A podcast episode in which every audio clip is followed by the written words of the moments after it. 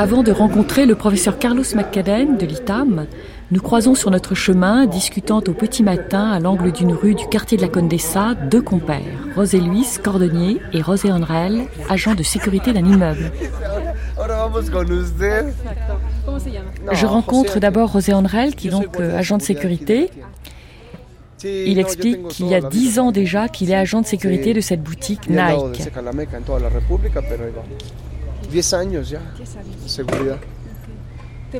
Comment ça va pour l'argent? Ça, c'est évidemment la question importante. Et il répond qu'au fond, ça va mal, bien sûr, parce que c'est la crise. Il gagne 360 pesos chaque 15 jours, ce qui correspond à peu près à 20 euros. Et il ajoute qu'il est totalement pauvre, il considère qu'il est totalement pauvre. Mais en même temps, il estime que ça va. Que ça va parce qu'il fait des extras, c'est ce qu'il aide, il fait des sérigraphies, il fait des impressions de cartes, il donne des services en tout genre. Et il ajoute en riant, je suis de tous les bords. Comme les gens du pan, dit-il.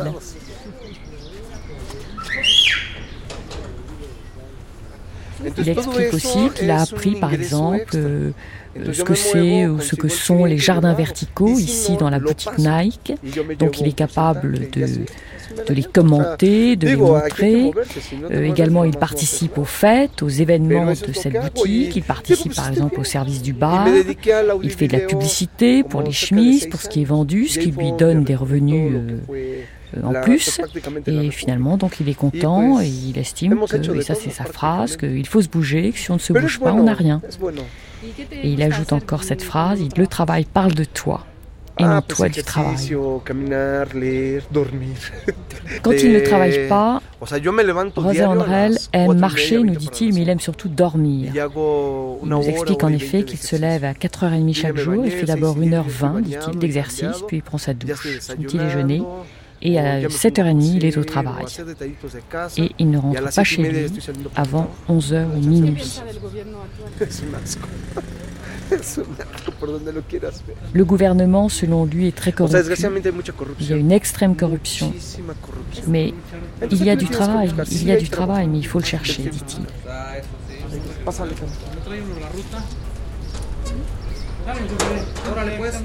José Andrel est donc ami avec José Luis, le cordonnier.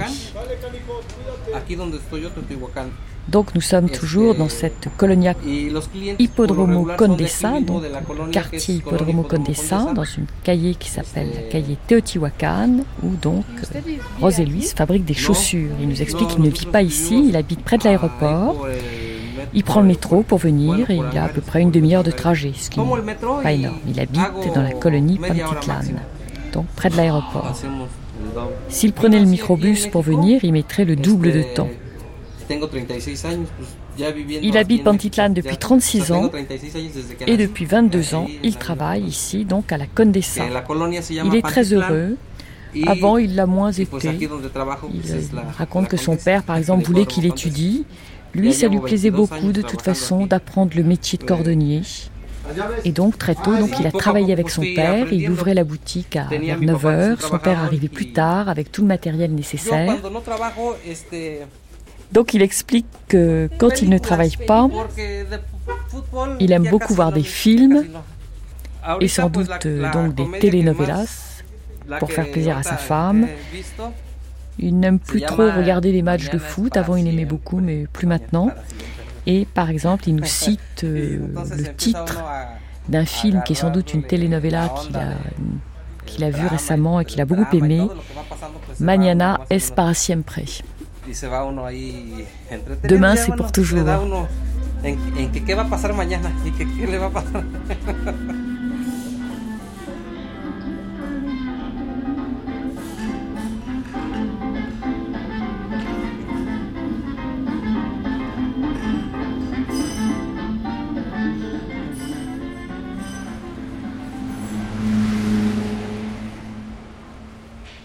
Nous sommes ici à l'ITAM, l'Instituto Tecnológico Autónomo de México, l'ITAM, euh, pour les auditeurs français, est en gros l'équivalent d'une école comme HSC. Et donc nous sommes ici dans le bureau du professeur Dr Carlos Macaden, qui est le directeur à l'intérieur de l'ITAM du Departamento de Estudios Generales. Carlos Macaden, vous êtes économiste, avocat, euh, vous êtes également philosophe, vous êtes également théologien. Euh, vous vous êtes beaucoup intéressé à la question sociale ici euh, au Mexique et en particulier à la question de la pauvreté et à la façon dont les Mexicains donc connaissent ou ont des difficultés à connaître un développement économique, un développement social. Si je peux commencer avec mes préoccupations, tu peux t'imaginer le contraste que c'était pour moi étudier en Suisse et avoir grandi au Mexique. D'ailleurs, je dois dire aussi que je, mon père était américain et j'ai de nationalité américaine, donc je suis, j'ai un rapport avec trois pays, trois langues euh, au moins. Et je me demandais toujours quelle est la différence entre un pays comme le Mexique et un pays comme la Suisse, la France, les États-Unis. Et après avoir beaucoup réfléchi, j'ai trouvé ce que je considère la réponse. La réponse, c'est que la différence entre un pays développé et un pays sous-développé n'est pas que le pays développé sont riches et les pays sous-développés sont pauvres. Parce que le Mexique, tout le sais bien, a des millionnaires, des milliardaires. Donc le Mexique n'est pas un pays pauvre. Le Mexique est un pays sous-développé, mais n'est pas un pays pauvre. Si tu as fait la numérotation de, pays par rapport à le PIB, le produit interne intérieur brut, intérieur brut du pays, tu trouveras le Mexique l'endroit 13, 14, 12, ça dépend de, de chiffres. classement mondial, oui. Je pense que la différence, c'est que les pays développés ont une classe moyenne forte, importante, ou des classes moyennes importantes, et le Mexique n'a pas une classe moyenne. Quand je reçois des invités, je me trouve très vite en leur montrant les, les grandes maisons, les, les, grands arrondissement, San Angel, Pedregal, Lomas, etc. Et en plus, on quitte la ville tout de suite et ça, la, richesse euh, plonge très vite et on se trouve dans des bidonvilles, dans des ceintures d'émissaires très vite. Et tout le monde me demande, et la classe moyenne? Je dis non, mais elle n'est pas là. On n'a pas ça. Hier, je lisais le, le País, le, mm. journal de, Madrid qui arrive chez moi. Et il y a tout un article qui dit Adios, classe média, adios. Au revoir, classe moyenne, au revoir. C'est intéressant de voir comment euh, le président actuel des États-Unis parle de la classe moyenne et il a même un site euh, à l'internet, une, page à l'internet qui parle sur comment faire développer la classe moyenne aux États-Unis. C'est la grande préoccupation d'Obama aujourd'hui.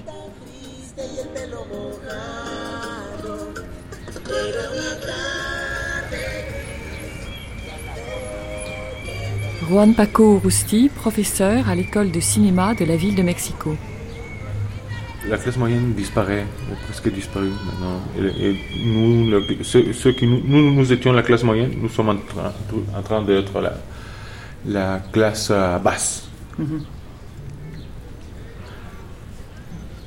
Je pense que les gens commencent à s'organiser. Par exemple, nous, nous sommes créés un cercle d'études et nous invitons de d'historiens, de sociologues, d'écrivains, de, journalistes à parler de la situation du pays. Et chaque jeudi, il y a quelque chose qui se passe là. Par exemple, si, si, ce n'est pas une question à propos d'économie, de, l'économie, c'est à propos de la santé. Qu'est-ce qui se passe si on voit la télévision, on, on, on reçoit que des mensonges et c'est pour ça que nous, nous, nous avons créé ce cercle pour approfondir sur les thèmes qui, qui vraiment sont importants pour la société. Quel est le salaire minimum au Mexique euh, aujourd'hui? Il y a trois régions au Mexique. La région A, la région B, la région C. La plus haute est la, la région A, comme la ville de Mexico, les, euh, les villes comme Tijuana, etc., qui sont à la frontière. C'est 54 pesos 80 centimes. 54 pesos 80 centimes. 80 centimes. J'ai dit 80 au lieu de 80. Donc, euh, on peut s'imaginer comment on peut vivre au Mexique avec 54 54 pesos 80 centimes. Et en sachant que c'est donc euh, de la région A qu'il s'agit, donc de la région la plus riche. La plus riche. Donc, évidemment, on va dire que les, hommes d'entreprise au Mexique disent que personne fait cet argent C'est vrai, beaucoup des employés, des, ouvriers font plus, mais il ne faut pas oublier qu'il y a pas mal de gens au Mexique qui n'arrivent pas au salaire minimum. Le revenu euh, moyen pour une famille au Mexique, c'est 11 300 pesos par mois. Un euro vaut 18,74 pesos. Ça veut dire que une famille mexicaine moyenne gagne vers 800, 900 euros par mois. On pourrait dire, que c'est semblable en Europe, peut-être un pays riche. Le problème, ce n'est pas la pauvreté. Le problème, c'est la distribution. Pensons que nous avons un gâteau et 10 invités. Disons le produit interne, intérieur brut du Mexique et 10 invités. Mhm. Donc un, gâteau, toute la production annuelle du Mexique, et le 100 millions de Mexicains. Et 10 invités. Et 10 personnes. Un des invités, les plus riches, aurait droit presque à 4 morceaux de gâteau. Le plus riche. Et le plus, pauvre aurait droit à 2% 20%, d'une seule part. D'une seule part. Donc, l'homme le plus riche du Mexique a 4 parts sur 10 parts, il a 4 parts du gâteau, et le plus pauvre a 20% d'une part du gâteau. Donc, avec ça, avec cette distribution de, de, revenus, comment est-ce qu'on peut avoir une, une fiesta, une fiesta, une, une, euh, fête, d'après mon, mon avis, des conflits sociaux très forts. Donc, le Mexique est une société divisée en deux au moins. Malheureusement, le Mexique n'est pas le pire. Hein. Je peux ajouter le Guatemala, le Brésil. Il y a plusieurs pays, même en Afrique, mais je pense qu'en Amérique latine, la différence est très forte. Je ne sais pas si on peut trouver la cause de ça aujourd'hui, 500 ans après, 500, 500 ans, 500 ans après et, dire que ce sont les Espagnols et la conquête et tout ça, je pense que les Mexicains ont au moins 200 ans de responsabilité sur cette histoire. Les gens les plus pauvres, ils représentent combien de millions de Mexicains? 10 millions. 10 millions de Mexicains. Et ces 10 millions de Mexicains sont majoritairement quand même des Indiens. Malheureusement, oui. 70% des foyers sont uniparentales. Et de ces 70%, plus de la moitié ce sont des femmes qui sont à la tête de ce foyer. Alors, bon, si elles ont trois ou quatre enfants à nourrir, il y a une grande solidarité au Mexique dans les familles. Et en général, bon, mais euh, c'est en train de changer. La, société mexicaine, elle est en train de changer. Enfin, dans les villes, hein, surtout. Je parle pas tellement dans les villages. Mais dans les villes, elle est en train de changer parce que la, jeune femme, la maman, elle part travailler pour, pour donner à manger à ses enfants. Et euh, elle y arrive. Je trouve, moi, je, trouve les femmes mexicaines admirables. Il faudrait écrire un livre et j'en aurais des choses à raconter sur les femmes mexicaines. Elles sont admirables. Marie-Claude, là tu as parlé de la question des femmes et tu nous as, tu, dis là à l'instant, oui, les femmes mexicaines sont, sont absolument admirables. Est-ce que tu peux nous donner un exemple? Parce que, euh, de fait, moi j'ai rencontré grâce à toi une femme, j'aimerais que tu nous en reparles ah. ici, qui est Ophélia. Ah C'est une jeune fille que j'ai connue, à avait 16 ans. Elle était euh, donc elle est venue comme elle est rentrée comme bonne avec nous. Elle a élevé mes enfants. Et aujourd'hui, elle a trois enfants. L'aîné va terminer la, euh, ses études comme euh, économiste. Le deuxième, il n'a pas fini l'école. bon, il travaille, il pense, il refait, il, retourne à l'école. Et sa dernière, une fille, elle vient de présenter l'examen pour entrer à l'université. Donc, euh, et elle habite sa propre maison qu'elle a construite. Qu'elle a construite elle-même. Elle-même, avec, euh, bon, avec son, son mari. Deux étages. Et en, ici, ils disent en, matériel. Hein. C'est du solide. C'est extraordinaire. Dès qu'il y a un problème dans la famille, que ce soit euh, le père, la mère, les frères, les sœurs, les cousins, les nièces, il y a toujours une solution. Ça, je trouve ça admirable admirable. Trouve toujours une solution. Et tu disais que son mari, en plus, était très souvent absent. Ah oui, oui, lui, il, était, bah, il était un petit peu typiquement mexicain. Hein. Il va au café avec les copains, il joue au billard, euh, il joue, il perd. Alors l'argent rentre ou l'argent ne rentre pas de son côté, et donc euh, elle, elle se débrouillait. Hein. C'est vraiment débrouillé. pour que pour qu'il manque rien. Alors de temps en temps, euh, il n'y a que des haricots rouges. Riz, haricots rouges. Ce que je, vois maintenant, comme quelque chose de nou nouvelle, c'est le rôle des femmes qui change, euh, euh, change tout le temps, mais par exemple, il y a quelques ans, les, femmes restaient à la maison, ne travaillaient pas. Maintenant, dans tout le monde, elles travaillent plus. et ici au Mexique, elle, prend une conscience politique, elle participe beaucoup plus à des événements politiques que que, dans le passé, non, passé Je me rappelle que donc dans les, dans les réunions auxquelles j'ai pu assister avec toi, euh, donc des réunions d'information, comme tu disais, comme vous disiez, voilà, de, votre cercle d'études, euh, les femmes en effet avaient euh, été très partie prenante. Elles posaient énormément de questions, elles, elles intervenaient, elles donnaient leur avis. Elles sont les plus fidèles. les hommes, bon, nous allons la plupart des fois, mais les femmes sont là toujours. Ils, vont, ils vont au cercle tout le temps. Ils ne ratent jamais, non le... Et oui, ils sont plus engagés. De fait, quand on voit les, dans les manifestations, par exemple, qui ont lieu dans la ville de Mexico, il y en a régulièrement, on mhm. voit en effet l'importance de ces, de ces présences de femmes. Oui. Par exemple, l'autre jour, euh, euh, il y a trois jours, nous étions sur le Socalo pour cette émission et nous avons vu des femmes euh, qui justement euh, parlaient, qui chantaient également pour que les gens viennent les écouter et qui parlaient de prisonniers de mhm. Michoacán. Mhm, mhm. Au fond, c'est pas comme dans une marche, comme on dit. Oui, dans, une marche, dans une manifestation. Manifestation, ils sont devant. Oui.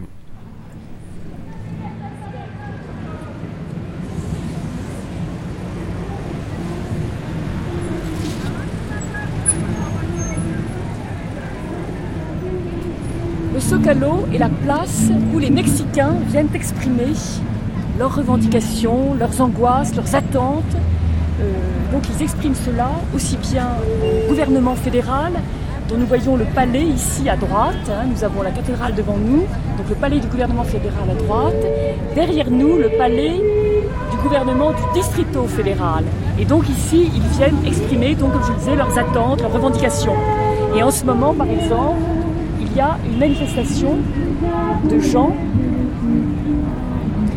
qui réclament la liberté de présider de prisonniers politiques.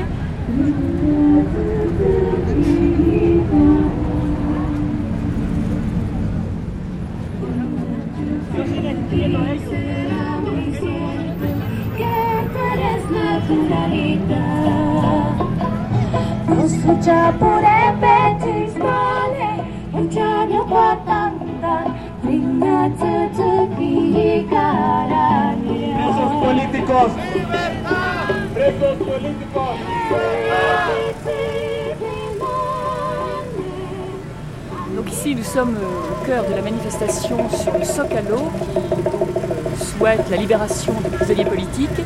Et il est extrêmement intéressant de remarquer que la personne qui donc s'occupait de sensibiliser euh, les passants à cette question euh, recommandé de participer à l'élaboration d'un mural, c'est-à-dire d'une grande peinture euh, qui pourra ensuite être apposée sur un mur. Et euh, nous savons à quel point le muralisme a eu une très grande importance dans l'histoire de l'art mexique, et en particulier la ville de Mexico, avec des gens comme Diego Rivera, Siqueiros, Tamayo, etc. Depuis longtemps déjà, les anges se sont obscurcis à Mexico. Nous les voyons là, l'aile basse se faufilant entre les voitures, grimpant sur les garde-boue, obstruant les portières, meurtrissant leurs muscles délicats et leur peau qui se prête à toutes les échymoses. Ils n'ont plus rien à voir avec ces anges d'or pur qui rient sur les autels baroques des églises du centre, ni avec les angelots joufflus et fessus que les artistes indigènes ont convertis en ces bébés terrestres et gloutons, offrant leurs petites bouches peinturlurées dans l'église de Santa Maria Tonantzintla. Des anges au vol alourdi par la charge de raisins, grenades, bananes et ananas. Au jour d'aujourd'hui, les anges de la ville sont tous ceux qui ne savent pas qu'ils le sont. Chaque année, les voient arriver en ribambelle et loger dans les rues ou les talus, sur les corniches, sous les auvents, au pied des porches des maisons. Là, les pépiteras et marias vendent leurs petits tas de graines, juste un brin, ce qui tient entre deux doigts pour qu'il m'en reste un peu. Dans le langage populaire, ce sont des hirondelles et hirondeaux à visage humain qui, partant de sécheresse, gagnent la capitale pour s'enrichir. Et quand vient le moment de la récolte ou des semailles, ils s'envolent et retournent au village.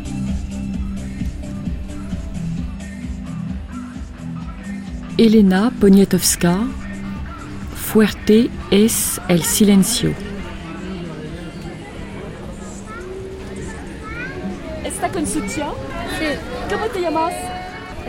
Cet enfant à qui je demande son nom et son âge, il s'appelle Ephraim et a 9 ans, ressemble comme un frère au petit garçon dont le portrait orne le bureau d'Elena Poniatowska et qui est sur la couverture du livre Fuerte es el silencio dont je viens de lire un extrait. Et ici, à Chapultepec, il est là pour aider sa tante à vendre des refrescos et cette dernière ne veut évidemment pas que je le distrais. Et donc, elle lui ordonne de passer derrière le comptoir de son échoppe, ce qui le dissimule désormais à mon regard. Carlos Macaden. J'aimerais parler quelque chose sur Aristote. Tout de avec Aristote, Aristote parlait de la climatistique, la, richesse que. La vraie richesse. Aristote avait été très préoccupé par la richesse naturelle. Qu'est-ce que ça veut dire? En effet, la, la richesse naturelle veut dire que tu es vraiment riche si toi, tes, besoins satisfaits. Donc, et c'est les, mots d'Aristote sont très forts. Si tu as plus de ce que tu as besoin, je pense par exemple à Madame Marcos qui avait 1400 paires de, chaussures. dans sa maison de, président à Manila. Qu'est-ce Elle n'a pas même eu l'opportunité de porter une fois toutes ces chaussures. Toutes ces chaussures dans une année. Donc je pense que ça c'est pour Aristote ça c'est une richesse innécessaire, stupide, il arrive à dire. On pense par exemple souvent au Mexique, un maître comme Bill Gates, 60 hein. milliards, 1000 hein. millions. Mais tu t'imagines avoir 60 000 maisons d'un milliard de, dollars? La clé de la question avec Aristote, c'est que il te dit, mais tu peux avoir tout ce que tu veux, Seulement, je t'empêche d'avoir de l'argent. Parce que tu sais, avec, quand on a un argent en compte en banque, on peut ajouter un zéro et encore un zéro. On a l'impression qu'on peut être toujours plus riche et plus infiniment plus riche. Mais si on fait un petit euh, changement, on te dit, je te permets d'avoir tout ce que tu veux. Seulement que tu dois avoir ta richesse en choses, ou bien en service. Donc ça devient tout, très vite évident, très vite évident. Qu'on n'a pas besoin de dépasser. Que la richesse que tu peux avoir est très limitée. Donc, si on avait tous ce qu'on a besoin d'avoir, on pourrait tous être riches. Et donc, on appartiendrait à une classe moyenne. Tout à fait. Donc, c'est de ça que je parle. J'aimerais avoir un projet au Mexique euh, pour développer la classe moyenne, ou les classes moyennes. C'est très difficile à définir qu'est-ce que ça veut dire classe moyenne. Est-ce qu'ils ont une culture semblable? Est-ce qu'ils ont des revenus semblables? Malheureusement, ce n'est pas dans la, chose publique au Mexique. Personne parle de, la classe moyenne. L'idée de la classe moyenne a été développée par Aristote comme solution pour, pour les problèmes sociaux d'Athènes, parce qu'il a vécu pas dans le siècle d'or. Aristote n'a pas vécu dans le 5e siècle avant Jésus-Christ. Ce n'est pas l'époque des, des Péricles, tout ça. Lui, il a vécu dans un siècle après. Et dans un siècle de crise et de lutte sociale. Voilà. Et donc, dans le, siècle, le 4e siècle, en Grèce, on avait, on avait eu la, guerre entre villes. Et je pense que, par rapport à ce que j'ai pu lire, je pense qu'il y avait aussi de certains bidonvilles, il y avait des gens riches, il y avait une disparité très forte de richesse. Et Aristote dit il faut ramener, il faut revenir sur la classe moyenne. dans l'époque coloniale, quand les Espagnols étaient ici, il y avait toujours des révoltes, surtout avec les grandes sécheresses. On, prenait les, les endroits où on, avait de, blé, les endroits où on avait de, de, la nourriture de toutes sortes. Pourquoi? Parce qu'il avait faim. Il avait faim. Chaque sécheresse, il y avait une révolte. Mm. Après, tu sais, la guerre d'indépendance n'a pas eu beaucoup à voir avec euh, des problèmes sociaux, mais de toute façon, la révolution, la révolution de 1910, qu'on va fêter d'abord le centenaire, c'était c'était au centre de la question, la, question sociale. Et je pense que le Mexique est, encore un, pays, pas seulement le Mexique, l'Amérique latine est un, tu peux jeter un coup d'œil sur la Bolivie, sur le l'Équateur, le, le, Pérou. Ce sont des pays avec des problèmes sociaux endémiques, éternels. Ils sont là depuis des siècles. Récemment, il y a eu des émeutes de la faim à Mexico, avec la tortilla, le prix de la tortilla qui montait. Euh, oui, il y a deux ans. Mais je pense que la manifestation la plus claire, c'est, c'est la polarisation des, des, des, préoccupations. Il y a deux sortes de Mexicains. Si, ceux qui envient les autres et les autres qui méprisent les, les pauvres. C'est, ça, on le voit tous. On a presque des castes au Mexique. On a certain, peut-être c'est dur la, façon de, dire les choses, mais la structure sociale est très agressive. On, on, le perçoit toujours, tout le temps. Oui, selon vous, il y a au fond un mépris de ces gens riches pour les, les, les riches méprisent les pauvres, les pauvres les riches. Il n'y a pas ce qui Cicéron appelait la concorde, un seul cœur. On ne se sent pas de, de frères, on ne se sent pas évidemment, si le Mexique joue un jeu de football avec, contre je ne sais pas quel pays, tout le monde crie, nous sommes mexicains, nous sommes un seul cœur, tout ce que tu veux. Mais dès qu'il quitte le stade, le stade, ça disparaît.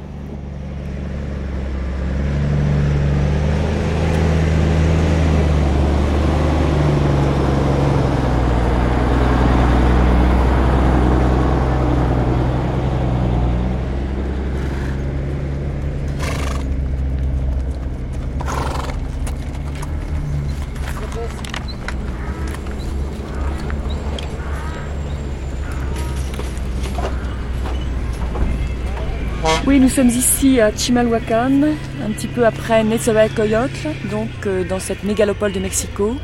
Nous sommes au bord du lac asséché, d'une partie asséchée du lac de Texcoco. Et nous sommes dans un des euh, tiraderos de la Ciudad. Euh, c'est donc un dépôt immense, des hectares et des hectares des ordures de la ville de Mexico.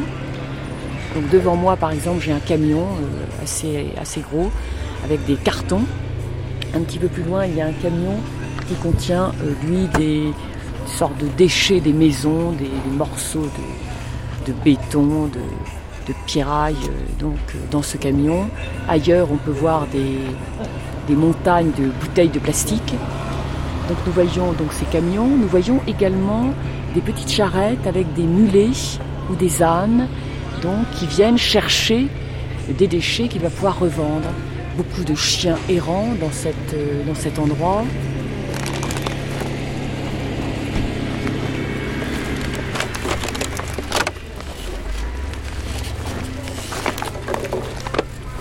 nous avançons euh, vers une espèce de petite cabane euh, en tôle ondulée avec une porte. Il y a un petit bouquet de fleurs artificielles à l'entrée. Nous allons voir ce que c'est.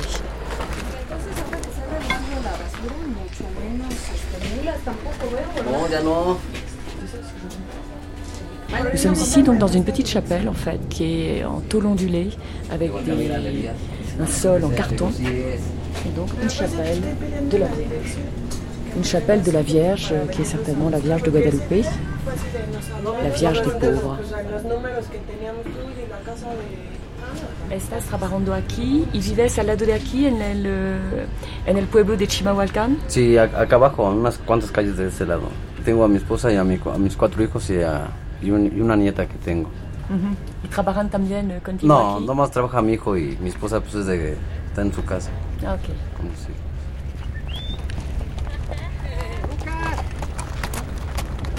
Donc Abdon a tenu à nous faire rencontrer sa mère, Lucas. Il l'a ailée parce que Lucas travaillait euh, un peu plus loin. Et donc nous voyons arriver cette petite femme massive, une démarche un peu claudicante. Elle a un grand tablier rose. Elle nous dit qu'il y a plus de 60 ans qu'elle travaille ici sur ce tiradero. Elle est contente d'être ici avec sa famille, elle travaille avec son fils, avec ses petits-enfants également. Et Abdon euh, nous dit lui-même que ici, la Bassoura, c'est bien. Bon, bien sûr, il y a des problèmes d'hygiène, l'odeur, mais il est content. Lucas raconte qu'un jour elle a eu un accident.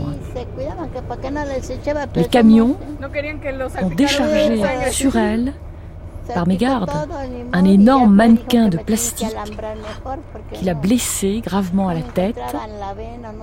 Elle a dû aller à l'hôpital et là, on lui a fait 12 points de suture sur la tête. On n'a pas pu l'anesthésier parce qu'elle est diabétique. Mais bon, dit-elle, elle s'en est sortie, elle va bien, elle continue à travailler et elle est heureuse de travailler ici.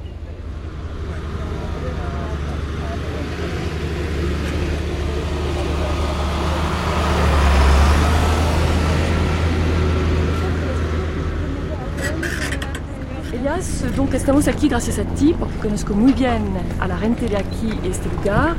Eh, me llamo Elías Brosuas y estoy haciendo aquí una, estamos haciendo una película expérimental.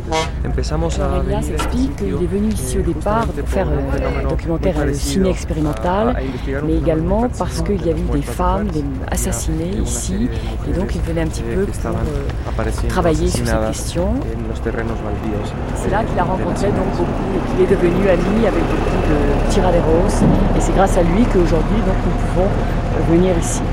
Qu'il est bien sûr absolument impensable de venir dans cet endroit sans euh, des amitiés, des réseaux d'amitié euh, préalables. La cantidad de desecho eh, que, se, que produce el consumo eh, era, oui, on parle de 10 000, euh, 10 000 tonnes d'ordures par jour eh, produites par la ville de Mexico. Et si ça se trouve, c'est beaucoup plus même, parce que c'est peut-être un chiffre. Lo que ha sucedido es que este tiradero a lo largo de cuatro años, que además está asentado en territorios ilegales, un lieu de dépôt d'ordures totalement illégal, mais qui est évidemment utilisé par la municipalité et qui de toute façon profite de l'ensemble de la mégalopole de Mexico. Eh, creo que la cadena de corrupción comienza en, en, los domicilios, en la casa. Y de ese, de, esa, de ese dinero, de esa propina que dan las amas de casa, que da cada casa, eso se reparte, se empieza a repartir se reparte de arriba abajo a, a lo ancho también. La basura, c'est-à-dire l'ordure, est en fait une vaste histoire de corruption et c'est une chaîne de corruption qui commence depuis la maison, au moment où la personne de la maison qui possède la maison donne, commence à donner une petite propina, c'est-à-dire un petit pourboire à celui dans la rue qui va venir chercher son, ses ordures, ses poubelles, et ensuite euh, celui qui euh, a reçu la propina va donner à nouveau quelque chose à quelqu'un d'autre qui ensuite va... Mais donc c'est une chaîne de corruption. Y aunque existen políticas eh, oui, alors, bien qu'il y ait en effet dans la ville de Mexico, en particulier dans le gouvernement du district fédéral, des projets, des projets euh, tout à fait intéressants donc, pour résoudre ce problème des ordures et pour peut-être euh, aménager la vie de, de, ces gens, en fait, euh, on constate que finalement tout cela est à la fois très utopique et donc ne se réalise pas, c'est du papier, ce sont des, projets sur le papier. Quand on voit ici la vie de ces gens, rien ne change pour eux véritablement. Et c'est très grave parce que donc ils sont ici dans l'ordure et ce n'est pas seulement quelque chose qui porte atteinte à l'œil, à la vue, mais également c'est quelque chose qui est extrêmement nuisible à la santé des, des, êtres humains, puisque donc ici nous sommes dans les émanations de gaz toxiques et ces gaz, ils se propagent dans toute la ville de Mexico, par exemple ici même bien entendu, pour toutes les familles qui vivent ici mais également de l'autre côté du lac, de ce qui reste du lac, euh, donc très loin, euh, les gens évidemment reçoivent ces émanations de gaz toxiques et bien sûr toute la mégalopole de Mexico. Et il n'y a pas véritablement de projet euh, pour résoudre ces, ce dépôt d'ordures qui est d'ailleurs, je dois le rappeler, nous devons le rappeler ici, qui est en plein air. me dijeron que como 12, 12 muertos al año, más o menos, por pleitos por la basura, por el kilo de basura. Il y a ici des gens qui se tuent pour des kilos de basura, pour des kilos parce qu'ils se sont volés des kilos d'ordures et donc il y a des gens qui se tuent. C'est vraiment une tristesse infinie. Se come directo de la basura, eh, lo podrido que sale de la basura. des personnes qui prennent leur petit déjeuner à partir de, choses pourries qui sont trouvées dans les, dans les poubelles. Donc on boit euh, des restes euh, qu'on a trouvés dans des... La náusea que provoca este olor a podrido, vamos, eh, está presente. Oui, il y a une chose aussi euh, qu'il faut dire, c'est que nous sommes ici, là, l'heure où je vous parle, et nous sommes dans une... Nous sommes, je dirais, complètement enfermés dans, un, dans une pestilence très grande. Euh, qui d'ailleurs euh, provoque la nausée. Et Elias me disait tout à l'heure qu'évidemment les gens ici n'ont pas forcément très faim à cause de cette odeur épouvantable de laquelle nous sommes totalement environnés. Moi je dirais que j'ai le sentiment ici d'être dans un enfermement total. Il y a l'odeur épouvantable, il y a également la chaleur, il y a la poussière. On est à l'air libre, certes, c'est un dépôt d'ordures à l'air libre, mais on est totalement enfermé euh, dans une espèce de prison étouffante, très sèche, très chaude, et dans cette odeur euh, épouvantable qui donc soulève le cœur. El tiradero, tal vez ya lo mencionaste hace un rato, está muriendo ya. Y los planes, también son rumores, es que en este lugar en donde estamos parados. Et il est question donc de supprimer en effet ce tiradero. Euh, il serait remplacé par un centre commercial avec des cinémas, avec des boutiques, etc. Ici même, donc on va aplanir le sol, on va le bétonner dépôt de, de Bassoura est en fait une montagne, donc comme nous l'avons déjà dit, une montagne d'ordures, mais c'est une montagne qui a été édifiée par, euh, par paliers successifs.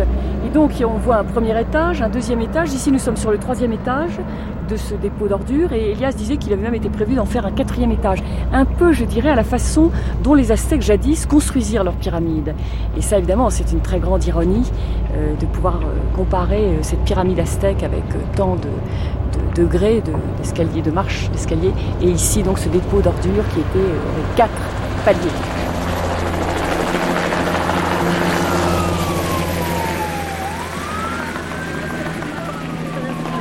L'hélicoptère que nous entendons ici est un hélicoptère de la police qui vient de la prison voisine de Nezvaikoyotl et surveille les tiraderos en fait, pour les amener à quitter les lieux, à quitter cet endroit, à aller plus loin, parce que le gouvernement leur en a donné l'ordre récemment. tout devient euh, une, blague, non? Même l'influenza par exemple. Juan Paco Rusti. Euh, on a le, gouvernement a, agi très, très, tard quand l'influenza avait passé par la crise. par exemple, c'était en mars où quelques amis à, nous euh, ont été attrapé l'influenza, mais officiellement n'existait pas.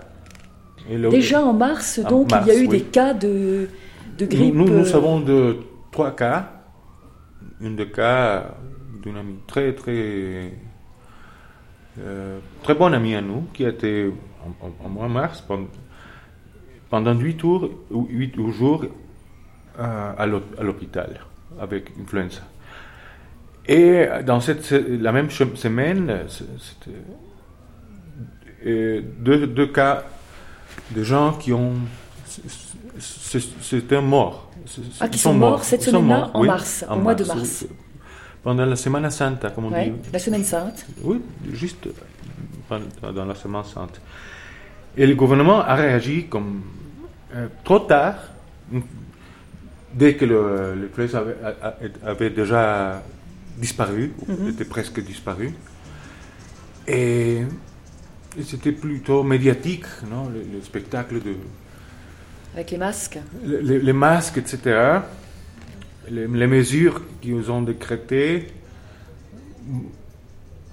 Je pense que le, le, maire de la ville a, agi bien, selon l'information que... Le maire de la ville, oui, qui est M. Marcelo Ebrard. Ebrard a, agi bien, mais extrême. Il a des mesures extrêmes. Euh, ce qui me fait rire, par exemple, c'était euh, le, le, secrétaire de santé du gouvernement fédéral, je ne me rappelle pas du nom. Il a parlé à, propos de la cravate. Non? Comment le jeune ne devait pas porter une cravate? Parce que la cravate, il nous a dit, garde des microbes, etc. Moi, je pense que c'est la sexophobie du parti Action nationale le parti au pouvoir. Euh, avant ça, à Guanajuato, par exemple, il a, ils ont une campagne contre les bises, mhm. non? Au contraire, ici, même le maire de la ville a, lidéré une campagne pour, pour la, démonstration d'affection, même dans des, couples homosexuels, etc. Non? C'était le 14 février au Zocalo, comme une réponse, une réaction. Mais, ah oui, c'était pas la question de, de s'embrasser pendant la crise de l'influenza, c'est autre chose. C'est avant, oui. Ah oui c'est avant. Et, cette histoire de la cravate pendant l'influenza me rappelle beaucoup la, la, campagne contre les bises et la mini-jupe, parce que la cravate, euh, c'est depuis Freud, non Tous les savants, nous, nous les savons tous, non Oui, c'est le symbole. Et elle a dit, est-ce que euh, le, le, secrétaire de santé a dit, est-ce que nous mettons, nous les hommes, nous mettons la cravate dans la soupe? Non? C'est ça la cravate parce que nous la mettons dans la soupe. Cette mesure contre la cravate, je l'ai vue comme une espèce de euh, de castration, de émasculation. Euh, il a dit, restez chez vous, ne sortez pas. C'est l'utérus, non, non, nous, nous gardons... il faut retourner dans l'utérus oui, nous, nous, de la mère. Nous, sommes ici pour vous protéger, vous, devez faire rien. Moi, moi je, je, je, pense que c'est si évident la, stupidité de, des mesures, non de, Bon, ce que je vois, c'est que le, euh, les gens commencent à se, désespérer parce qu'il euh, n'y a pas d'emploi. Se désespérer, oui. Oui. et si les gens n'ont pas à manger, et si, si, on, joue, on, se rend compte qu'on n'a pas de, de, boulot, non, etc., bon, les gens bon, s'est révélé, je, suis sûr. Il y a eu d'ailleurs déjà des émeutes de la faim à cause du, prix de la tortilla, enfin qui était un, ah symbole. il, y a il y a beaucoup de gens qui ne mangent que la tortilla, le frijoles, qu'on dit. Le... Oui, les frijoles, les, les haricots. Les, les haricots, non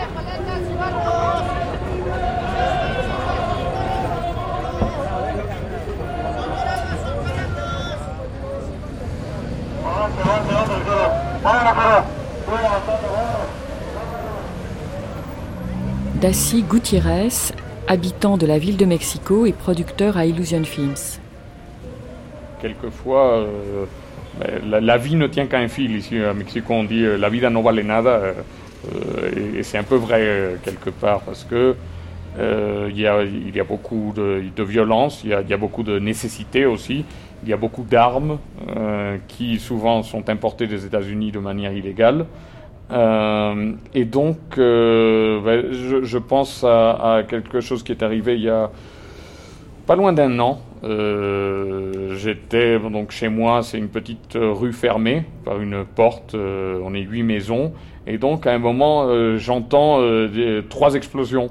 Je me suis, dit, c'est des pétards, et ma femme me dit non, je pense que c'était des coups de feu. Je me suis dit non, voilà, c'est certainement pas ça.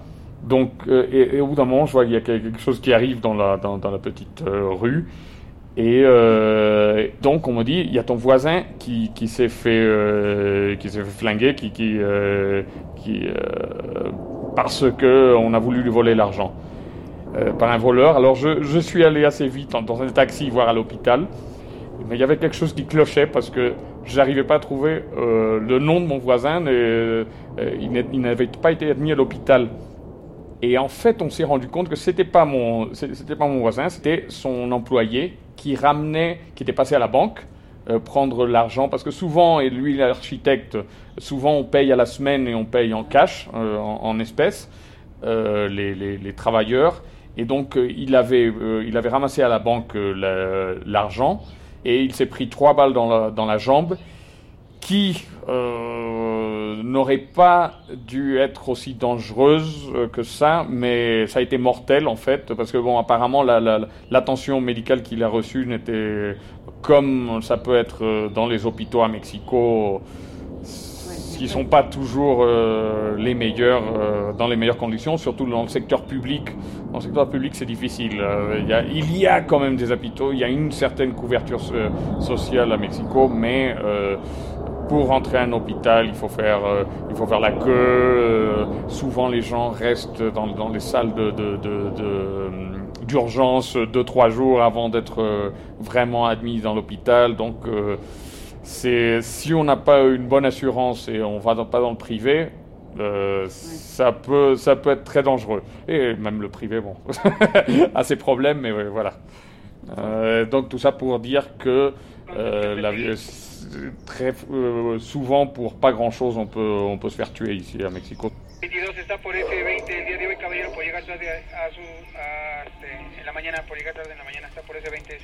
Moi, j'ai construit la maison sans permis. Marie-Claude Rodriguez, habitante de Mexico. J'ai voulu faire, j'ai voulu demander un permis. On m'a dit non, on peut pas vous le donner. Vous n'avez pas le droit de construire. J'ai dit pas le droit de construire. Je suis allé voir le, directeur de l'époque. Je te dis pas. Je l'ai pris par le collet. Je lui ai dit vous montez dans ma voiture, puis vous venez avec moi. Alors on est arrivé ici. J'ai dit, je peux pas construire moi et tout le reste là autour. Ils ont des permis de construire? Ah non. Ben, je dis, mais alors? Ben, Je vais construire, sans votre permission, sans le permis de construire. Ils m'ont dit, oh non, non, vous, on vous enverra le bulldozer. Ben, je dis, passera sur mon corps parce que je serai à l'entrée. J'ai construit sans permis de construire. Je veux dire, il n'y a pas d'autorité. Alors au bout de quelques temps, ils m'ont mis des, des, Il y avait un papier là qui disait clausurado. Puis sur la porte à l'entrée, il n'y avait pas de porte, mais sur pareil, ils l'ont mis à l'entrée. Alors je me suis renseignée, on m'a dit, oh, il faut surtout jamais euh, cacher les clausurados. Je dis, bon, bon, on attend le dernier jour. Donc on a construit avec les papiers, clausurado. On a construit. Moi, j'ai dit, si les autres ont construit, je vais construire. Ils sont jamais revenus. Donc le dernier jour, juste avant qu'on arrive, hop, on a bouché le clausurado, puis voilà, on n'a jamais eu de problème. Et l'autorité, l'autorité, elle est venue un jour, un jour, un vendredi matin. C'était, j'étais pas là, et le, le, le maître du chantier m'appelle et me dit, euh, il y a un gars qui vient qui dit qu'il est de la délégation, c'est-à-dire de, de, l'autorité du quartier. Et que on est, on, est en train de construire hors la loi. Je dis oui, on, on le sait qu'on est hors la loi et que bah, si on lui donne une petite euh, aide, il passera outre. Je dis, tu le renvoies dans ses foyers et tu lui dis que j'ai pas l'habitude de donner une petite aide. Le gars repart. Le lundi matin, je suis allée à l'autorité. Il y avait 50 types dans les bureaux, là, comme ça. Je dis, qui est l'imbécile qui est allé chercher l'argent chez moi vendredi dernier? Ils sont tous partis sous les tables. L'autre, l'architecte, il sort comme un diable de sa boîte, il sort de son bureau. Ah, Madame Rodriguez, quelle surprise Passez, allez rentrer. Je dis, mais non, non, non, vous inquiétez pas. Non, non, je vois que vous êtes occupé, ne vous, préoccupez pas pour moi, je suis en train de d'élucider un mystère. Je veux savoir qui est allé chez moi chercher de l'argent vendredi. Dans tout le monde. Madame Rodriguez, mais passez, passez. J'avais justement fini. Je dis, tiens, c'est bizarre, d'habitude, vous me faites attendre plus longtemps. Je rentre, le type me dit, pourquoi vous ne donnez pas la mordida? La mordida, c'est la dadiva, non je dis, vous êtes gonflé, vous. Hein. Je dis, alors là, vous êtes culotté. Vous êtes assis là dans votre bureau, n'avez pas honte. Il m'a dit, euh, vous n'êtes pas encore habitué. Je dis, non, ça fait 40 ans que je suis là, je suis pas encore habitué. Je, je pense que le mal du pays, c'était la nonchalance ou la, l'acceptance de, tous ces, de toutes ces magouilles de, de, nos de, notre gouvernement, des magouilles de tous nos bureaucrates. Et euh, le Mexicain, finalement, il est passif. Voilà. Jusqu'au jour où ça va péter. Parce qu'il y a quand même eu des révolutions dans ce pays. Je pense que Mexique, la plupart des Mexicains ne, ne voient pas les classes sociales. Il faut être sociologue, scientifique social. Carlos Macadam. Il faut, il faut, il faut, pour, pour, voir quel est le problème. La plupart des Mexicains pensent que le problème du Mexique, c'est la, la, la, violence, la corruption, la corruption le narcotrafic, hmm. le, la, crise économique, l'éducation. Ils font une liste de termes, mais éventuellement, personne pense à toucher les structures sociales. Donc, moi. Enfin, si, on a conscience quand même d'une grande disparité, justement, entre les riches et les pauvres. Je pense que vous dites ça parce que vous êtes, parce que vous êtes étrangère. Mais les Mexicains nous avons de la peine de dire ça. J'ai l'impression. On, ne voit pas ça. Mm-hmm. On veut que le pays soit plus riche sans toucher les structures sociales. Et ça va être difficile, je pense. Je pense que ça va être difficile. Euh, je pense qu'au Mexique, il faut pas seulement un changement de mentalité. Il faut changer, il faut toucher les structures sociales, économiques, politiques. Et je pense qu'il faut commencer par avoir un idéal. Et l'idéal serait d'établir, de, fonder, de, promouvoir une, des classes moyennes importantes. Mais comment faire cela? Peut-être que je suis un peu prétentieux, mais il faudrait que des philosophes mexicains prennent conscience de ça pour changer d'abord les idées. Mais je suis, donc ce serait un peu idéaliste, je suis aussi un peu marxiste en disant qu'il faut changer les structures pour que la pensée puisse changer. Mhm. Donc je pense que c'est une dialectique, pour utiliser un terme hegelien, c'est une dialectique entre changer comme les idées pour changer la réalité sociopolitique et changer, la réalité sociopolitique. Mais je pense que personne, dans ce que je vois, non, parfois je me sens comme un Rousseau mexicain qui voit la France depuis Genève. Il voyait très clairement que, je ne veux pas gêner quelques-uns, mais les Louis, les Louis XIV, XV, XVI avaient une façon de gouverner un peu bizarre, vue de la Suisse, mhm. c'est-à-dire il n'y avait pas une démocratie.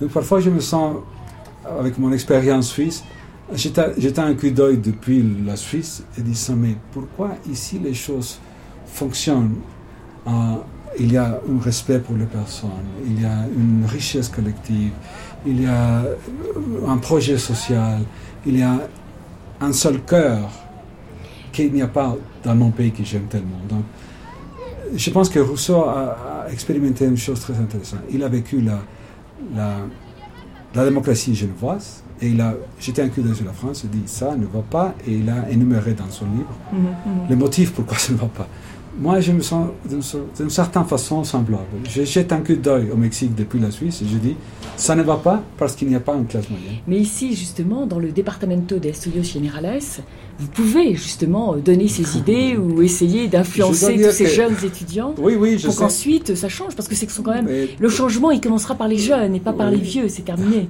C'est trop Malheureusement, pas tous mes collègues pensent comme moi. Ça, ça tu sais, l'université, surtout une université comme, comme l'ITAM qui qui a des humanités. On, a des livres penseurs, on a des gens à gauche, à droite, en haut, en bas. Donc, euh, ici, il y a liberté de chair, on peut dire ce qu'on veut, il y a liberté de parler. Donc, quelques-uns sont d'accord avec moi, mais c'est pas une.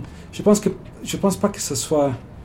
Je pense pas que l'ITEM c'est un endroit pour. Peut-être pour réfléchir, oui, mais pas pour le promouvoir. Peut-être je devais, je devais devenir, je devrais devenir politicien et amener ça dans notre congrès, dans, dans nos, rues.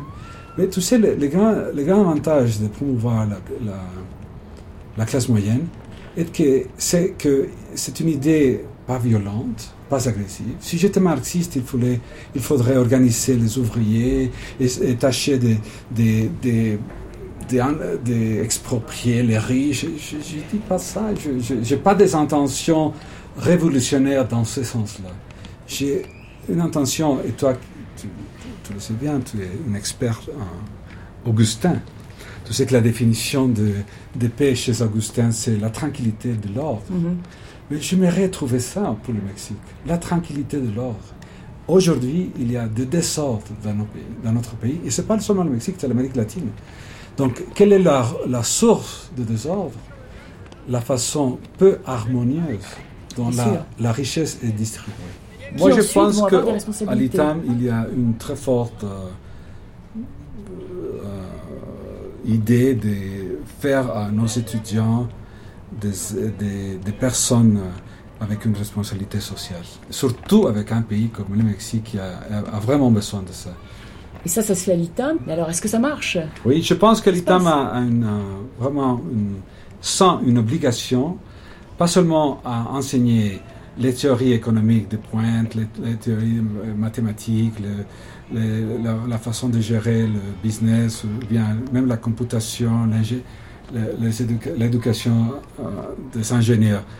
Tous doivent passer par des cours qui mettent en cause le système. Nous, nous sommes comme un professeur MD aussi à l'ITAM, nous sommes l'université dans les technologiques. Nous sommes euh, oui, l'université au sens, je dirais, au latin du terme, l'universitas. Oui, notre département est... La communauté. Notre, notre département vient de, de, de Studia Generalia. C'est-à-dire, mm. pour ceux qui connaissent la, naissance de l'université, ils savent très bien que après les, les, écoles de, cathédrales, il y avait le Studia Generalia qui, que, que, que c'est l'esprit qu'on on essaie de garder ici une vision générale de la vie, une conscience. Et de l'être humain. de l'être humain et des, problèmes actuels du monde. Et surtout du Mexique.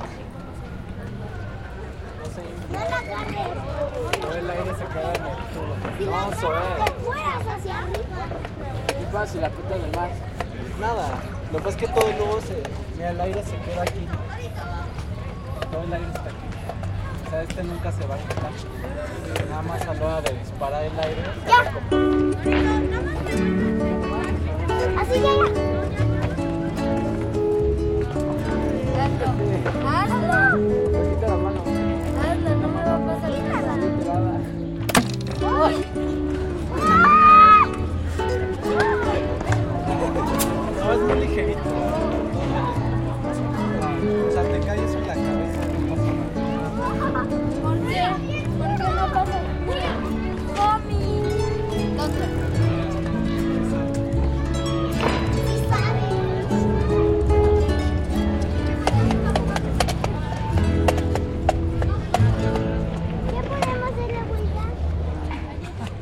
Et maintenant, un portrait, celui de Rafael Barraras, célèbre caricaturiste de la société mexicaine, plus connu sous le nom de El Fisgon, le fouineur. Buenos días. Buenos días. Tenemos, tenemos una cita ¿eh? con, uh, con el señor. ¿Sí? ¿Te gusta pasar al otro lado? Sí, gracias. ¿De parte de quién? Dominique. C'est Dominique. Gracias. Hola. Hola. Eh, si se quieren sentar ahí ahorita, ahorita baja. Sí, gracias. Hola.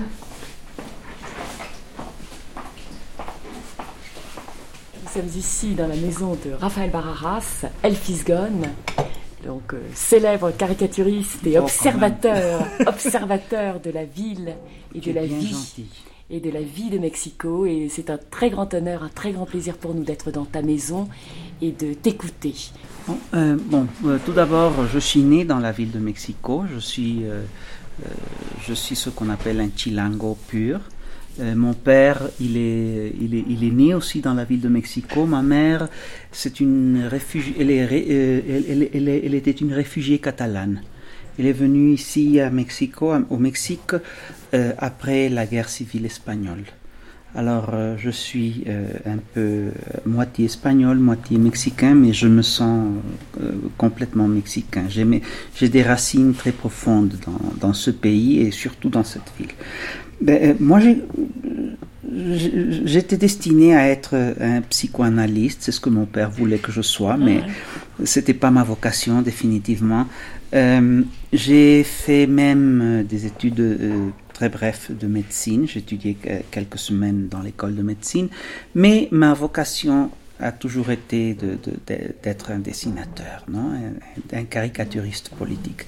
Et cela est dû au fait que euh, dans ma formation politique et professionnelle, dans ma, dans ma formation et euh, dans mon éducation, euh, il y a des caricaturistes mexicains qui ont eu un rôle très important, qui ont beaucoup pesé dans ma formation.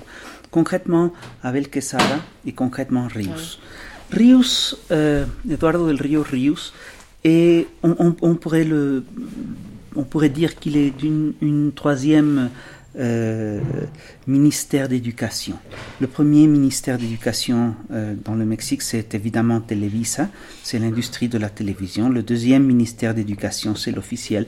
Mais le troisième ministère d'éducation, je crois que c'est Rius.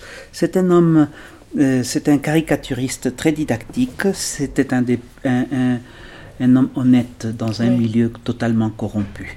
Alors pour moi, c'était un exemple, ça a été un exemple, c'était un modèle de vie. Ben, c'est ça ce, qui m'accrochait à, à, poursuivre cette Et profession. Et comment, on avait accès à ce moment-là aux dessins, par exemple, de, de Rio ah. tu, les voyais dans les journaux, mais il faisait aussi des recueils comment Non, il, il, publiait une bande dessinée qui s'appelait Los Supermachos, mhm. qui se vendait, euh, qui, qui, avait un tirage formidable. Elle tirait plus de 250 000 exemplaires par semaine, ce qui est déjà pas mal. Et tu, tu pouvais trouver ça dans, tout, dans tous les kiosques. Et ben, c'est ce qu'on lisait, non? C'est ce, mhm, mhm. ce, que nous lisions, c'est ce que nous les jeunes lisions à ce moment-là. Et c'était incroyable parce que euh, c'était une bande dessinée d'humour et, c'était un petit microcosmos sur, euh, qui parlait avec beaucoup de précision sur la, euh, sur, les, sur les, la corruption de la, des structures politiques mexicaines, sur euh, la stupidité des gouvernants, sur l'idiotie des politiciens, sur la cruauté des policiers. Alors, pour nous, c'était formidable. C'était la seule chose, la, le seul, la seule revue qui reflétait euh, vraiment ce qui était en train d'arriver dans notre pays. Euh, en 1988, 87-88, est, apparu un nouveau journal. Mhm. C'était le Uno Masuno. Bon, euh, il faut, je, vais parler maintenant de, quelque chose que les, qui n'est pas très connu en dehors du Mexique. C'est que le système politique mexicain du PRI, du Parti révolutionnaire institutionnel, ce qui est déjà une paradoxe en soi. Non? Le système politique euh, avait une euh, tradition très verticale, très semblable à ce qu'étaient les, régimes soviétiques, et, euh, où, dans, dans ce, dans, sous le régime du prix, l'information était vraiment très très contrôlée. Et alors, à partir de ce moment-là, commence à se former une petite diaspora de, de, journalistes qui, qui, est, qui a fait, je crois, une, euh, qui a commencé à ouvrir le, euh, terrain pour, une, pour, pour, construire une presse plus, plus, plus, libre et plurale. Alors, en 1978, on a fondé le, le, le journal Uno Masuno. À ce moment-là, j'étais en train d'étudier architecture. Et j'étais en train de faire ma thèse et c'est là que je me suis rendu compte que je ne voulais pas être architecte non plus, que je voulais être dessinateur. Et je suis allé offrir mes services à l'Unomaso. Ah, Et au bout d'un moment, on a eu des problèmes euh, sévères, graves avec le directeur. Et un groupe euh, très large de journalistes euh, est passé, a, a, décidé de fonder La Jornada. La Jornada a été fondée en 1900. 84. C'était un journal euh, assez. Bon, euh, le profil de ce journal ressemble un peu à ce que Libération a été à un moment donné. Et on a commencé à faire un journalisme complètement lié aux mouvements sociaux. Et par exemple, quand tu parles de ce groupe de journalistes, j'imagine que tu étais euh, très proche de gens comme Carlos Monsiváis. Oui, bien sûr. Ou Carlos Bonfil. On continue à être très et que proche. et c'est bien ce que je pense également. De même Elena, Elena Oui, Elena bien sûr. Oui, bien sûr. C'est tout un courant de, de journalistes. Et ce, qui est très intéressant, c'est que c'est un courant de journalistes qui reprend une vieille tradition de journali de, du journalisme libéral mexicain du 19e siècle. Euh, c'est un journalisme d'investigation et c'est un journalisme euh, euh, pour utiliser un terme qui a, utilisé, qui a été utilisé au Mexique au XIXe siècle, c'est un journalisme de combat, un journalisme engagé. Et je crois que c'est le journalisme qu'il faut faire dans un pays où le gouvernement continue à avoir un tel pouvoir, non un pouvoir si grand comme au Mexique. Ici, nous avons un duopole télévisif euh, le, la libre concurrence euh, n'est pas mise en pratique dans, dans, dans, dans, les médias. Les deux grandes entreprises de, euh, de, la télévision mexicaine, Televisa et Télévision Azteca, ont exercent un monopole informatique absolu. Et ils n'ouvrent même pas l'espace à la dissidence. Alors, nous avons un régime qui est extrêmement corrompu, un régime très autoritaire, très vertical. On peut voir dans ce, dans ce régime que la culture de la corruption s'est exacerbée. Elle est arrivée à des, à, des, à des, niveaux absolument inouïs. Je vais te donner deux exemples qui sont très clairs. Euh, le premier exemple, c'est le Parti vert ici au mhm. Mexique. Euh, le Parti vert les partis verts en France, en Europe, en Allemagne sont toujours, ont, été toujours considérés des partis, euh, disons, très éthiques, qui ont, qui ont, une attitude éthique très importante, non? Euh, qui sont euh, en plus pour des causes humanitaires très inquestionnables, non? Par exemple la défense de l'écologie, la défense de la vie, etc. Ici, le Parti vert est vraiment la propriété d'une famille euh, c'est une famille qui a pris euh, le nom du Parti vert et, ils disent qu'ils défendent l'écologie, mais par exemple, ils sont en pleine campagne maintenant et euh, le centre de leur campagne, c'est établir la peine de mort au Mexique, ce qui est une absolue... Ah, c'est pour ça qu'on voit en effet sur ces gros panneaux du vert, la couleur verte qui domine dans ces panneaux. C'est incroyable, c'est le seul parti vert du planète, du monde, qui, qui, qui, est en, qui, qui, qui, est en campagne pour imposer la peine de mort. Non? Et euh, tu vois les dirigeants du Parti vert, c'est une famille, la famille González Torres, est une famille, euh, bon, euh, il a une, histoire de corruption incroyable. Euh, le, fils du dirigeant du Parti vert, le jeune González Torres, un mec qu'on appelle le jeune vert parce qu'il n'est pas très mûr, non il a été filmé en train de négocier euh, une construction d'un hôtel dans un endroit qui euh, écologiquement oui, devrait être protégé. Devrait être protégé. C'est une histoire incroyable, non? Tu, tu, as dessiné donc contre la corruption, pour dénoncer donc cette corruption. Et c'est vraiment, je dirais que ça fait partie certainement des motifs majeurs de, ton, de tes dessins et de ton œuvre. bon, il faut que je te dise, euh, être caricaturiste au Mexique est vraiment très facile. Je crois que euh, nous, nous les, c'est un paradis pour les caricaturistes. Parce que les politiques mexicains sont vraiment, sont tellement impréparés, ils sont tellement idiots ils sont, tellement stupides, ils sont tellement corrompus, ils sont tellement vaniteux, ils sont tellement... Euh, euh, c'est incroyable ce qu'ils font. Alors pour nous, c'est vraiment très facile de les dessiner. Pour nous, c'est un régal. Euh, je crois que c'est une autre technologie. Nous, nous, jouissons, nous les caricaturistes ici, nous avons une technologie très sophistiquée que les Européens n'ont pas. Non? Alors pour nous, c'est très facile de faire une caricature. Chaque euh, déclaration d'un politicien mexicain est euh, complètement euh, construite à partir de, de, contradictions.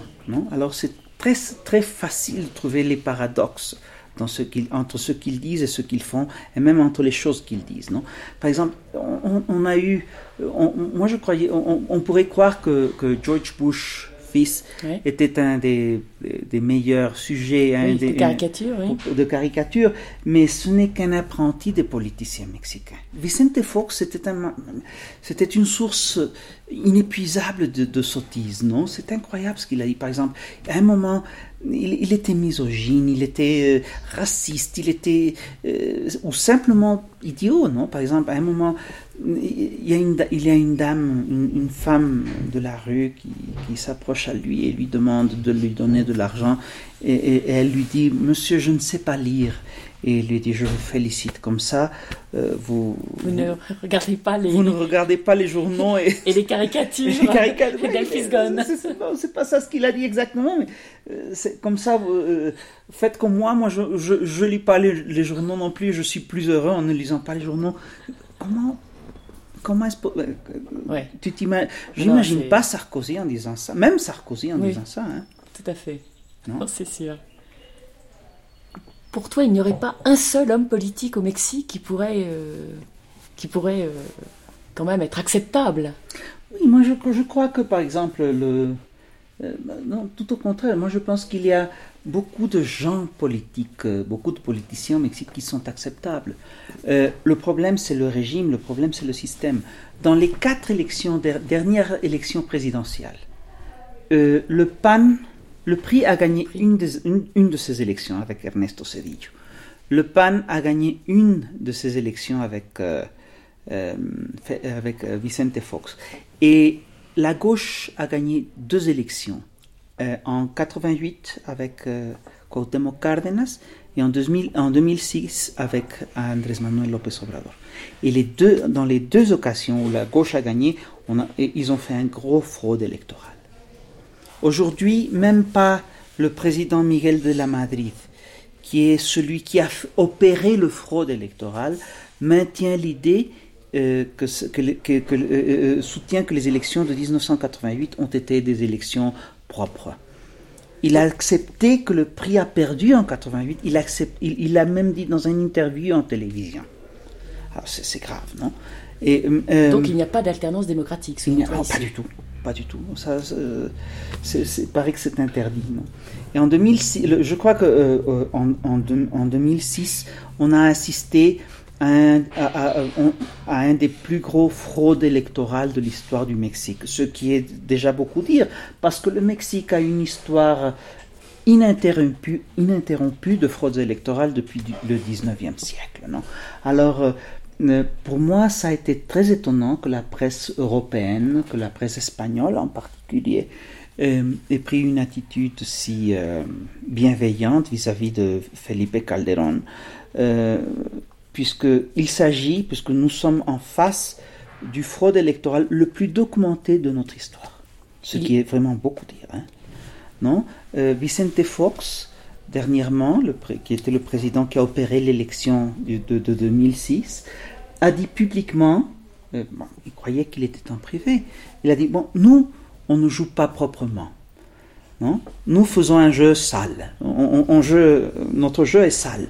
Euh, c'est pas c'est incroyable qu'un président, qu'un ex-président puisse dire ça et que ça n'ait pas de conséquences, non euh, dans, dire publiquement. Publiquement. Et, dans les derniers mois, dans les dernières semaines, nous avons eu une déclaration de Miguel de la Madrid qui est, qui est incroyable, non Il a déclaré à Carmen Aristegui, une journaliste, et cette journaliste euh, a, a, passé l'enregistrement de, de Miguel de la Madrid dans la radio, euh, Miguel de la Madrid a déclaré que Carlos Salinas de Gortari avait volé la moitié de la partie secrète euh, du président. On, parle d'environ 1000 millions de dollars, ce qui est vraiment pas mal. Non? Il a dit aussi que le frère de Carlos Salinas de Gortari avait des liaisons avec le, le, narcotrafic, avec les trafiquants de drogue, et rien ne s'est passé. Est-ce que tu pourrais nous dire quelque chose, tu sais, de ce qui s'est passé à Puebla avec le, gouverneur de Puebla qui, et cette journaliste ah, Tu as dessiné là-dessus? Oui, bien sûr. Oui. Le cas de Mario Marin est particulièrement euh, sinistre. Je crois que c'est un cas particulièrement euh, méprisable. Il y a une journaliste qui s'appelle Lydia Cacho. C'est une femme très courageuse et elle a commencé à, dénoncer euh, dans la ville de Cancun euh, qu'il y avait un réseau de trafiquants de pornographie euh, infantile. Voilà. Alors, elle a documenté plusieurs de ces cas, etc. Elle a publié un livre, et dans ce livre, elle met le doigt sur quelques politiciens mexicains et sur quelques entrepreneurs mexicains très importants. Entre eux, Jean Suicarcouri et Kamel Nassif. Kamel Nassif, c'est un entrepreneur euh, euh, qui vit à Puebla et qui a des liens et, qui avait des liens très étroits avec euh, Jean Suicarcouri. Lydia Cacho a dénoncé que quand elle est passée brièvement par la prison et on lui a dit qu'il y avait un plan pour euh, la violer. Non? C'est une histoire hideuse. hideuse. On ne savait pas qui avait opéré cette, euh, cet attentat, non, contre, contre son intégrité. Mais après un certain temps, il y a des, des enregistrements privés qui ont été publiés. ils ont été publiés dans la Jornada. Carmen Aristegui les a passés par la radio. Et dans ces enregistrements, on entend clairement Kamel Nassif parler avec euh, le gouverneur de l'État de Puebla, avec Mario Marin, l'arrestation de Lydia Cacho et sa mise en prison. C'est une histoire incroyable. En plus, euh, les deux hommes utilisent un, langage absolument inacceptable. Et euh, ce qui est sous-entendu parce que je dis que c'est sous-entendu parce que c'est, euh, disons, il parle dans, un code de pervers. C'est qu'un des échanges de la, de, la transaction, c'est euh, euh, les faveurs sexuelles d'une mineure. C'est une histoire mm-hmm. horrible. cet enregistrement, c'est la conversation téléphonique privée la plus connue au Mexique, tout le monde la connaît. Euh, ça a fait un gros scandale à l'époque, non? Euh, Felipe Calderón, on était en campagne présidentielle. Felipe Calderón est allé à Puebla. Il a dit cette histoire, ce qu'on a entendu dans la radio est inacceptable. Ce que Mario Marin a fait est absolument inacceptable. Il a fait un gros, euh, d'une façon très dramatique, il est allé au congrès de Puebla, il a présenté une dénonce contre Mario Marin. Et puis, quand les élections sont arrivées, euh, Mario Marin a appuyé Felipe Calderón et depuis, et Felipe Calderón a appuyé Mario Marin Et Mario Marin est toujours gouverneur Mario Marin est toujours gouverneur de Puebla, oui. Et, il a fait, et maintenant, il est en train de faire une campagne pour la dignité des femmes, ce qui vraiment d'un cynisme dégoûtant. Tu as parlé des questions, tu avais évoqué au départ en disant que euh, donc euh, le, ce journalisme euh, que tu pratiquais, donc, et puis les dessins donc, contre la torture, contre la corruption, avec la question de la démocratie, tu as parlé aussi des droits mhm. du travail. Mais écoute, une,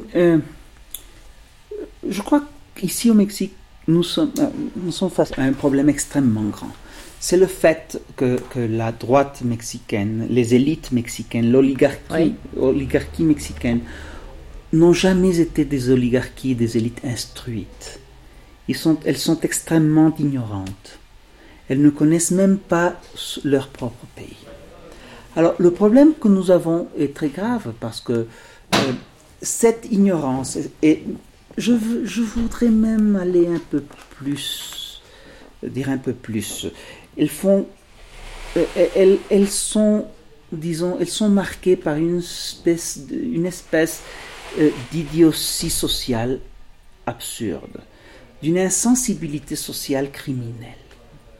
Et cette insensibilité sociale criminelle est à l'origine de beaucoup des, des, des, grandes, des grands éclats sociaux du Mexique.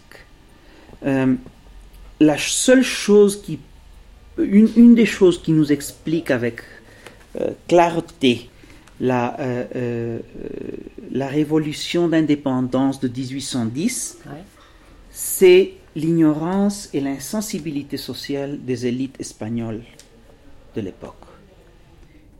Ce qui nous explique la révolution de 1910, c'est l'insensibilité sociale, l'égoïsme et la stupidité des élites mexicaines porphyriennes.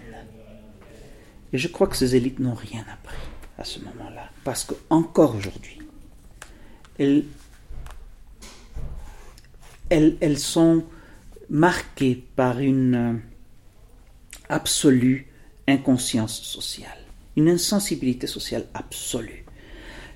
Euh, euh, je crois que le Mexique est un des pays les plus polarisés du point de vue économique. Par exemple, Carlos Slim, un des hommes les plus riches du monde, il vit ici au Mexique, et en même temps, tu as que le salaire minimum du pays est de moins de 5 dollars par jour. Ce qui est vraiment insultant. Parce que tu ne, il, n'y a pas de famille qui puisse vivre avec 5 dollars par jour. Non. Et euh, dans ce cadre-là, dans cet ensemble-là, qu'il faut voir ce qui est arrivé avec, euh, les, euh, avec les droits laboraux, laboraux des gens. Hein.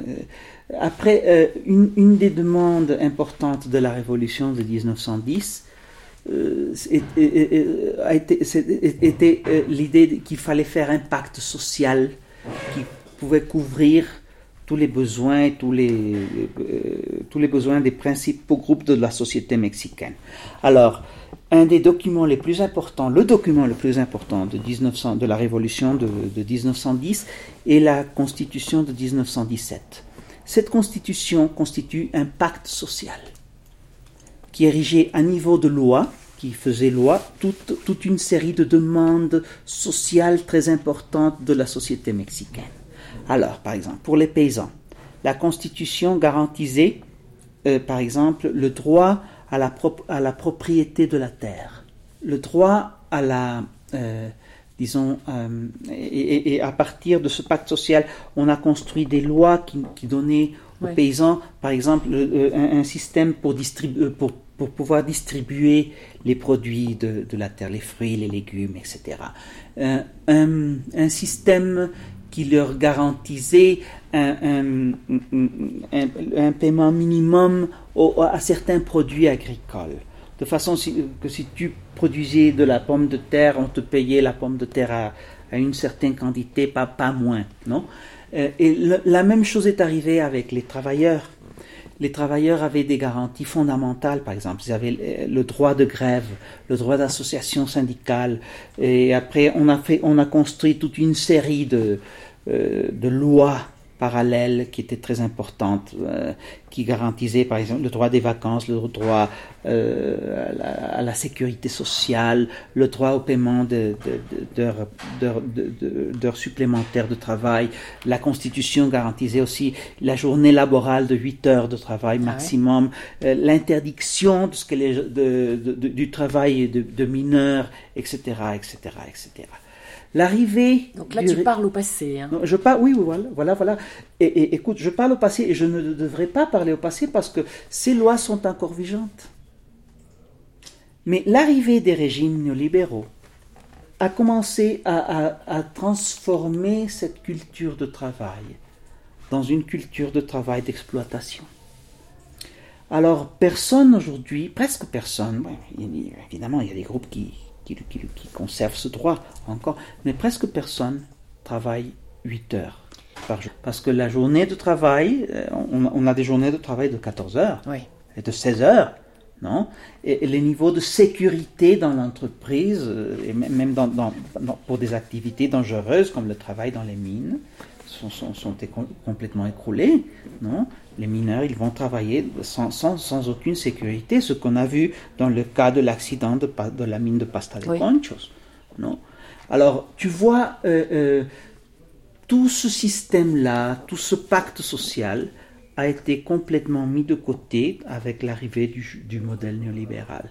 Et on a commencé à surexploiter les gens et on a des niveaux de, de surexploitation qui sont absolument inhumains. C'est un retour à l'esclavisme presque. Moi, je suis frappée souvent par cette patience alors des gens. Les gens sont patients, mais quand ils éclatent, il faut, il faut faire gaffe. D'abord, ils ont lutté de toutes les formes possibles. Si tu fais l'histoire de, du Mexique dans, les 25 dernières années, tu vas voir que, c'est une lutte constante, euh, pacifique. C'est une lutte pacifique parce que les gens savent ce que coûte la violence. Les gens ne veulent pas la violence. Nous ne voulons pas la violence. Mais c'est incroyable parce qu'on croirait que on, pourrait dire que le gouvernement, lui, il veut la violence. Non, ce, qu'ils sont en train de faire, moi, je le trouve inouï. C'est la première fois que je, ne, je ne peux pas me souvenir d'un autre cas dans l'histoire de l'Amérique où, nous avons un gouvernement qui fait tout pour déstabiliser la société qu'il gouverne et une opposition qui fait tout pour rendre de la stabilité dans, le pays. C'est une histoire incroyable. C'est pour ça que j'admire, entre autres choses, López Obrador. Non? Mais euh, je crois qu'on est en train de. Ce que nous allons voir dans un futur prochain, plus ou moins prochain, c'est la construction d'un mouvement social très, très ample qui va euh, croître euh, en dehors du système politique actuel, vigeant, du système électoral qui est euh, vigeant. et, c'est un, un, mouvement qui ne va pas fonctionner avec les logiques du système. Mhm. Il est en train de se construire. ça va prendre du temps parce que c'est un pays vraiment très grand. C'est quatre fois la France. Non? Ça va prendre du temps, mais ça, ça va donner des fruits.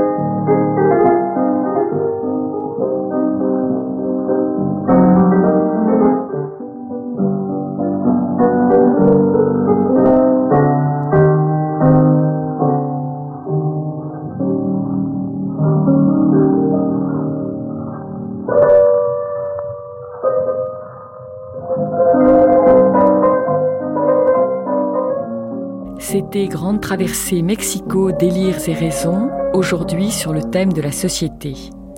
Participaient au débat Jean-François Boyer, Yvon Lebotte et Lisbeth Sagols. Dans le documentaire, vous avez entendu Carlos McCaden et également Juan Francisco Urusti, Marie-Claude Rodriguez, Daci Gutiérrez, Elias Elvin et d'autres habitants.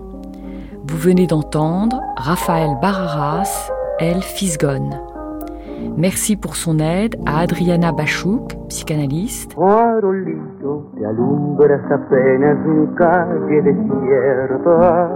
Les textes lus étaient de Elena Poniatowska, Fuerte es el silencio. Vous pouvez podcaster cette émission sur le site de France Culture, où vous retrouverez également des références bibliographiques, filmographiques et musicales.